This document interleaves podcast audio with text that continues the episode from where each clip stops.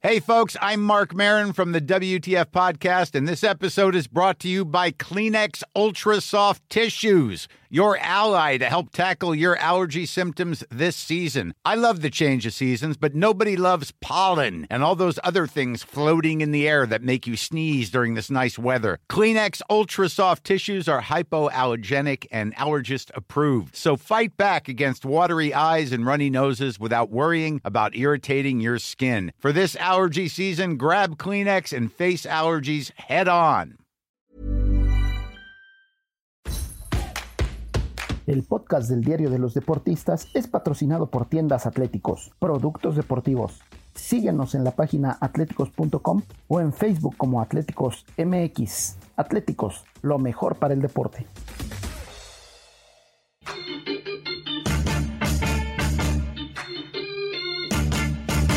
Esto, el diario de los deportistas.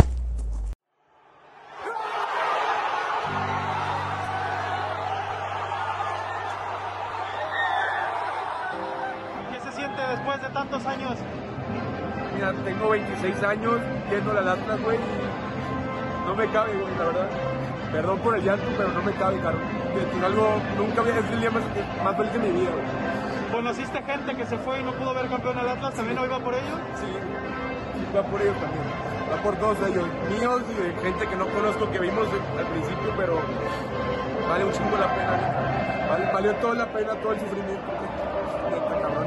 Ahorita se llora, pero ¿cómo vas a festejar? No lo sé, pero con todos, todos fe- es que es comunión, todos estamos felices, todos abrazamos como si nos conociéramos y eso, eso es, no sé, no te lo puedo decir, no, sé qué la neta. está muy cabrón, de verdad, hermano.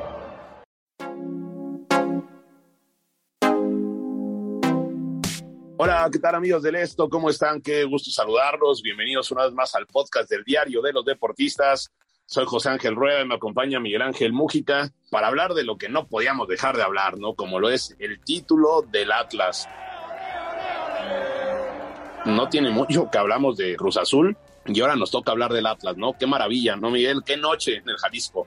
Qué noche, mi querido Ángel, ¿qué tal a todos los que nos escuchan? Sí, la verdad es que fue una noche increíble, una noche irrepetible, ¿no? La gente de Guadalajara dándolo todo por su equipo. Hay un dicho, mi querido Ángel, que dice que en Guadalajara hay más, hay más atlistas que de Chivas, no sé si sea cierto, pero ayer la perla fue completamente rojinegra. Sí, no, era, era impresionante, la verdad. Bueno, el Estadio Jalisco a reventar, un lleno, como bien menciona, ¿no? Hasta las lámparas. Y por el otro lado también las calles, ¿no? Uno veía ahí la glorieta de los niños héroes, todas las calles de Jalisco. Y pues bueno, todo el fervor que despertó el Atlas, un equipo que si bien no había ganado en 70 años, una maldición de la que ya hemos hablado en este espacio, pero bueno, pues de repente pasa lo que pasa, ¿no? Que un equipo se va enrachando, va encontrando el camino y pues bueno, finalmente se corona, nada es eterno, las maldiciones tampoco, y el Atlas logra un título, pues bueno, anhelado, ¿no? Y que tiene tintes eh, dramáticos también por la manera en la que se da en esos penales, con Camilo Vargas como figura, pero también con Julio César Furch, que define muy bien ese último penal, ¿no? Muy, muy, muy emotivo. Vamos a empezar a hablar un poco de lo que fue el partido, de lo que fue la serie, de lo que fue la liguilla para el Atlas. También se convierte en un campeón que no ganó ninguna serie, pero bueno, tampoco la perdió. Un campeón digno, ¿no?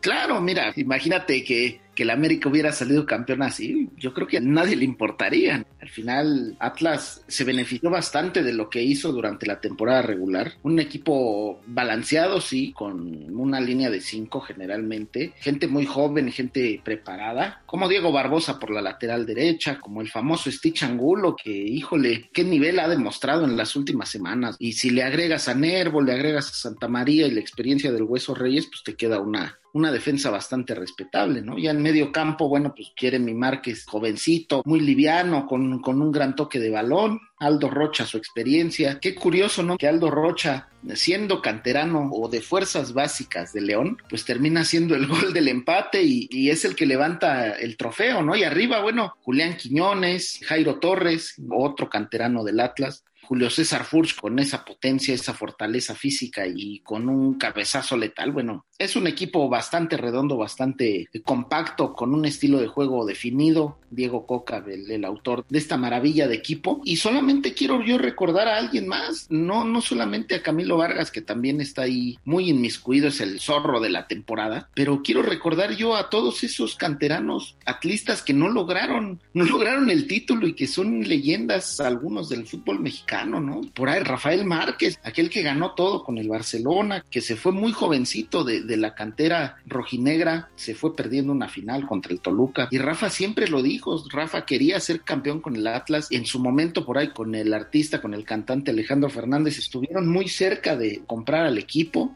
Y bueno, simplemente no se le dio a Rafa. Al final de su carrera regresó y tampoco pudo. Muchos más, Miguel Cepeda, Daniel Osorno, Juan Pablo Rodríguez, por ahí Mario. Andrés Guardado, César Andrade, jugadores impresionantes, increíbles, Jared Borghetti, Pavel Pardo, el mismo Osvaldo Sánchez, ¿no? Gente preparadísima que, híjole, han dejado una huella marcada en nuestro fútbol y que simplemente no pudieron darle el título al Atlas. Ahí es donde yo resalto a la gente formada en la madriguera, que increíble, ¿no? O sea, Barbosa, eh, el mismo Márquez, Jairo Torres, Christopher Trejo que entró, Brian Garnica, gente que será recordada por el amor al Atlas y que desde hoy deben de ser considerados parte de una historia legendaria, ¿no? Por ahí también el Pistache Torres que llegó un, una temporada después de aquel título del 51 y entregó todo, pero no le alcanzó para ser campeón, Ángel. Historias fantásticas, ¿no? Tenemos que acostumbrarnos a ganar, tenemos que meternos eh, eso en la cabeza, donde tenemos que acostumbrar a toda la gente a ganar, sobre todo tener convencimiento de ir por más cosas y darle más alegrías a la afición como bien mencionas, así como hay muchísimo canterano, muchísimo entrenador, ¿no? El propio La Volpe, grandes, grandes entrenadores que han dirigido al Atlas,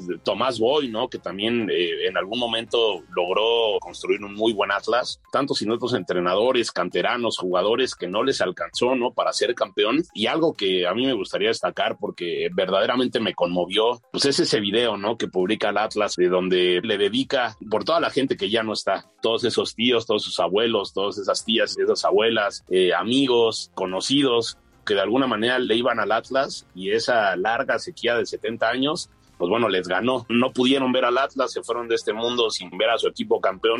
Y la verdad es que fue súper emotivo ver cómo en el Estadio Jalisco la gente llevaba esas fotos por los que ya no están, por los que no pudieron ver campeón al Atlas. Creo que es lo bonito del fútbol. Que bueno, muchas veces esas personas son las que nos llevan a irle a un equipo. Pues bueno, lamentablemente no pueden ver campeón a su equipo, algo que es lo fundamental, por lo que todo el mundo le vamos un equipo, ¿no? Para que sean campeones y de repente por determinadas circunstancias de la vida no se puede. De alguna manera creo que en el Estadio Jalisco y en la afición del Atlas en general, el espíritu de esas personas estaba con muchísima fortaleza, ¿no? Ya hablábamos un poco de lo que fue el Atlas, creo que sí, un, un equipo muy, muy, muy bien trabajado, que lo demuestran. Eh, ahora, Muji, esas polémicas que la gente vio, a ti se te hace fuera de lugar. Yo la verdad de que lo vi muy, muy, muy apretado. Yo no lo hubiera marcado porque inclusive la toma no daba. Pero bueno, ¿a ti qué te parece esa polémica? No, pues mira, la jugada es muy complicada, la jugada es milimétrica, tienes que tener ojo de halcón, tienes que, buscar una toma correcta para decir estén fuera de lugar o no. Hay bastantes tomas de las televisoras, sí, es correcto, pero, pero no hay ninguna que esté exactamente en línea con la jugada. Entonces yo creo que, pues mira, a nosotros que nos gusta tanto la NFL y que lo estamos viendo de una forma prácticamente igual, en la NFL hay que mencionarlo, si las cebras dando un veredicto y se quiere checar la se checa y si no hay algo irrefutable para cambiar el resultado o lo que, lo que ya se había marcado, la jugada se queda, ¿no? En este caso yo creo que el VAR hizo lo correcto porque no hay una toma directa que diga estén fuera de lugar o no Rocha, ¿no? Rocha simplemente ve el impacto de Márquez que viene directito y él mete la cabeza, pues eso sí con las peores intenciones para hacer el gol y lo hace, ¿no? A muestra solamente que ningún jugador del León reclamó que fuera de lugar o ya sabes que levantan las manos, que reclaman, nadie dijo nada porque la jugada estaba apretadísima, ¿no? Y yo creo que eso, eso que dicen que el Ratlas, que ayudaron al Atlas, que Grupo Orleg y que todos le meten la mano, hay que ser sinceros, la esencia del juego es estar dentro del fútbol, meter los goles, ver el espectáculo Atlas no tiene nada que ver con las decisiones arbitrales, mi querido Ángel. Siento yo que se le está dando mucha importancia a situaciones que simplemente ellos no deciden, ¿no? ¿A poco tú crees que si en la semifinal contra Pumas, con los dos escándalos con Juan Ignacio Dineno, ¿tú crees que el Atlas dijo, ay, ve y busca a Dineno y, expúlsalo y, y, le vamos a pegar y el árbitro acepta? Pues vamos a ser sinceros, son situaciones de juego donde sí el árbitro parece que se equivoca, pero no le vamos a echar la culpa al El Atlas es el menos culpable, ¿no? El Atlas vive de la característica del juego y por eso no, no sucede algo más. Eh, hay que dejar de lado eso, Ángel. Yo siento que Atlas es un digno campeón porque llegó a la final como quieras, como quieras, llegó eliminando a un motivadísimo Pumas en semifinales, echando a una de las plantillas, si no es que la plantilla más cara del continente como lo es el Monterrey, son méritos gigantescos, Ángel, y que la gente lo demerite por una u otra decisión del árbitro, pues se me hace una canallada de verdad. Claro, como bien menciona, creo que debemos dejar eh, de lado el conspiracionismo, ¿no? Pensar que todo está arreglado, que todo está comprado. Caray, porque creo que el fútbol es demasiado bonito como para empañarlo con eso. Son jugadas muy, muy, muy apretadas, demasiado apretadas. Y sí, con, con la comparativa acá de la NFL, pues bueno, no había una toma para poderlo revertir. Y algo que también quisiera platicar contigo, mi querido Miguel, que bueno, hablamos de este tema del Atlas, del arbitraje y todo, pero también hay que decirlo que el día de la final fue infinitamente superior, infinitamente superior porque lo buscó más, por porque León de alguna manera traicionó su esencia, ¿no? De atacar y ese juego que vimos en la ida, pues bueno, en la vuelta no lo pudimos ver. León más bien trató de mantener eh, la posición del balón. No fue tan vertical como suele ser. Y el Atlas lo ha buscado, lo ha buscado con todas sus fuerzas, lo ha buscado desde el primer minuto. Y hubo dos jugadas que a mí me llamaron mucho la atención y que eran complicadas porque parecía que estaba escribiendo una historia en contra. Como es la primera, pues bueno, el poste de, de Quiñones. Y la segunda, esa falla de Saldívar, que bueno, yo creo que quedará para la posteridad por lo que ha representado, ¿no? Con el marco solo, con toda la posibilidad para coronar y de repente, pues bueno, el fútbol parecía que le estaba jugando una mala pasada al Atlas, ¿no? La del Gary Saldívar, híjole, yo creo que hubiera sido el villano de la final si Atlas no termina campeón, ¿no? Va hacia atrás el jugador y, no puede contactarla de la manera que quiere, pero también Cota en qué momento y la reacción es increíble, ¿no? La de Quiñones también, una jugada muy, muy bien elaborada desde atrás con un, pelotazo que increíblemente le bota a Ramiro González y Quiñones no pudo definirla ante, ante un Cota que yo siento que fue una de las figuras de la final, pero pues siempre en el deporte debe de haber un ganador y un perdedor y Atlas lo mereció más. Yo siento que Atlas debe de saber y de reconstruir una historia que podría ser magnífica, pero no dormirse en los laureles, porque ya vimos qué pasa si se duermen los laureles, ¿no? 70 años se dicen fáciles, pero yo creo que ni nuestros padres habían nacido, mi querido Ángel. 70 años es, es muchísimo tiempo, ¿no? Precisamente por eso, por no haber podido conseguir títulos, pues bueno, ha desarrollado otros valores, ¿no? A lo largo de su historia que tienen que ver pues con el amor a los colores, con el hecho pues de estar, ¿no? De apoyar, de una identificación donde pues el título nunca ha sido una condicionante, ¿no? Mi querido Muji. Sí, sobre todo porque estamos viendo una época en donde las malas rachas se están rompiendo y muchos aficionados son los que deben de, saber apreciar a sus colores. Lo del Atlas es impresionante, ¿no? Tanta gente, pues que a lo mejor le va al Atlas por llevar la contra las chivas, ¿no? Eso tenlo por seguro, pero hay otros que es impresionante nunca ver campeón a tu equipo, nunca verlo levantar copas, estar peleando las fases finales, ¿no? Porque hay que decirlo, el Atlas generalmente está en una zona de, descensos, está en una zona de, buscar salvar la categoría y en el Atlas pues también se festeja que año con año logran salvarse. Actualmente, bueno, pues no, no hay descenso en nuestra liga, pero saber que el Atlas es el campeón hace que nuestra liga tome una relevancia mayor eh, los aficionados del Atlas viven de otra forma el fútbol, ¿no? Y ahora yo creo que si les dices, van a volver a pasar 70 años, ellos van a seguir al lado de su equipo, ¿no? Y no lo van a abandonar. Pasaron múltiples directivas, múltiples presidentes, y lo único que no cambió en el Atlas fue el amor de su gente hacia el escudo, ¿no? Desde luego, la afición siempre apoya Eh, y ahorita que mencionas, ¿no? Que pueden pasar 70 años más sin ser campeón, pero la gente va a seguir. Me recuerda el, la tira de Trino, un atlista muy reconocido, apasionado del Atlas y que, pues bueno, muchas veces logra, logra, digamos, trasladar a sus caricaturas ese sentimiento y lo que dice, ¿no? En ese juego de, de ideas con una máquina del tiempo, con volver al futuro y todo, que los lleven a 70 años adelante para ver si el Atlas volvió a ser campeón, ¿no? Y consigue su tercera corona. Y al respecto, ahorita que mencionamos a Trino, nos tiene unas palabras. Así que vamos a escucharlo, a ver qué nos dice este atlista de corazón. Trino, te escuchamos. Hablaba yo sobre el dramatismo de cómo a lo Atlas logran los triunfos en su momento. Este, fue dramático como lo esperaba y nunca es fácil. Yo, siempre tengo la teoría de que, que el Atlas hubiera ganado 6-0 en León para ya estar tranquilo, ir al estadio y, y disfrutar, pero no pude ir al estadio porque mi frustración fue tanta en el 99 que soy de esos atlistas que me dan taquicardias y además. Entonces ya que vi como que se fueron a penales y todo, dije, no, no, no, no, no, qué bueno que no fui al estadio. Y luego ya que ganaron dije, qué mal que no fui al estadio. Es decir, es esta disyuntiva, pero siempre está alrededor esto que se cumple y que lo había imaginado de ganar así a lo Atlas, con todo al, punto de, de, un infarto, ¿no? Lloré todo el tiempo, o sea, fue un llanto real, hace años que no lloraba por algo tan intrascendente como es un deporte, pues debería de llorarle a, a, las cosas más serias de la vida, bueno, que sí, ¿no? Que sí, también tengo un corazón de pollo, pero ciertamente, este, a veces hasta te sientes ridículo, pero luego dices, no, pues es mi oportunidad, más estoy solo. Hijo se fue Lolo a dormir porque tiene escuela. Pero yo me la pasé chillando pensando en mi jefe y pensando en, en Rius, por ejemplo, que le hubiera encantado. Pues era nuestro súper, ahora sí que sensei, y mío y pensé en él y pensé en tantos eh, amigos de mis papás que ya murieron que querían ver campeón al Atlas otra vez y que no estaban, que dices, híjole, esta es una alegría que traspasa generaciones y traspasa a la gente, porque la gente que se muere y no, y no te acuerdas de ellos, pues es gente que a lo mejor no trascendió en ti o en las personas, pero el que te acuerdes de ellos es que es gente que fue fabulosa, fantástica. El Atlas es, es, es esa especie de goma que pega en los sentimientos con los recuerdos y hace que todo vibre, ¿no?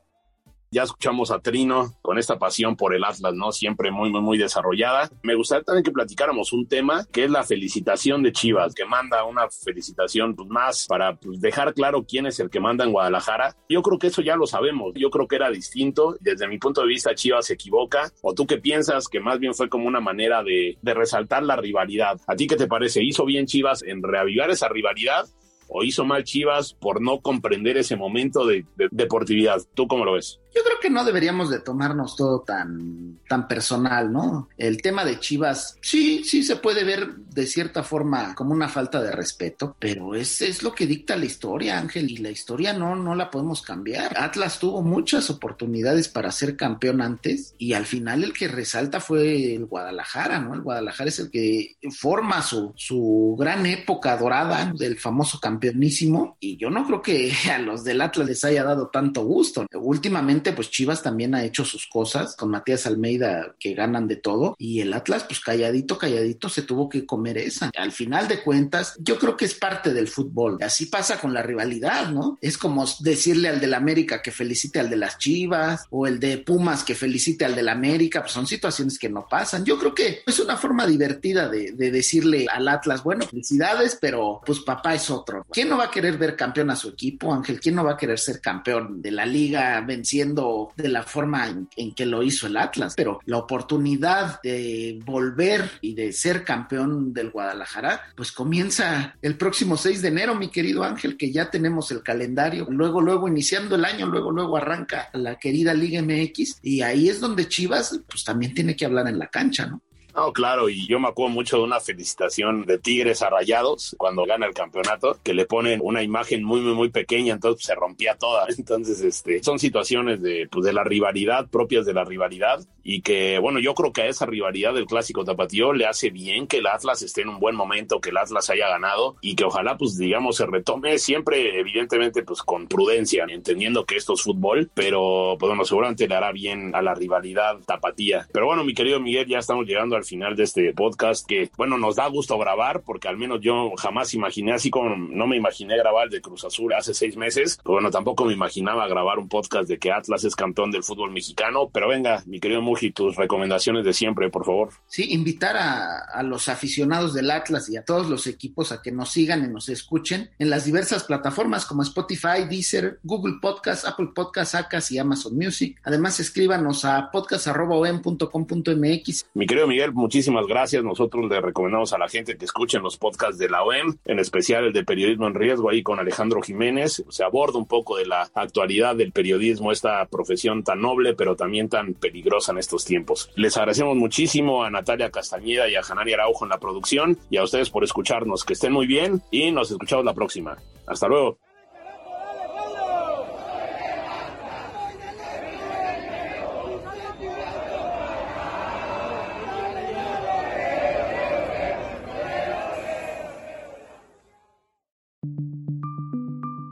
Esta es una producción de la Organización Editorial Mexicana.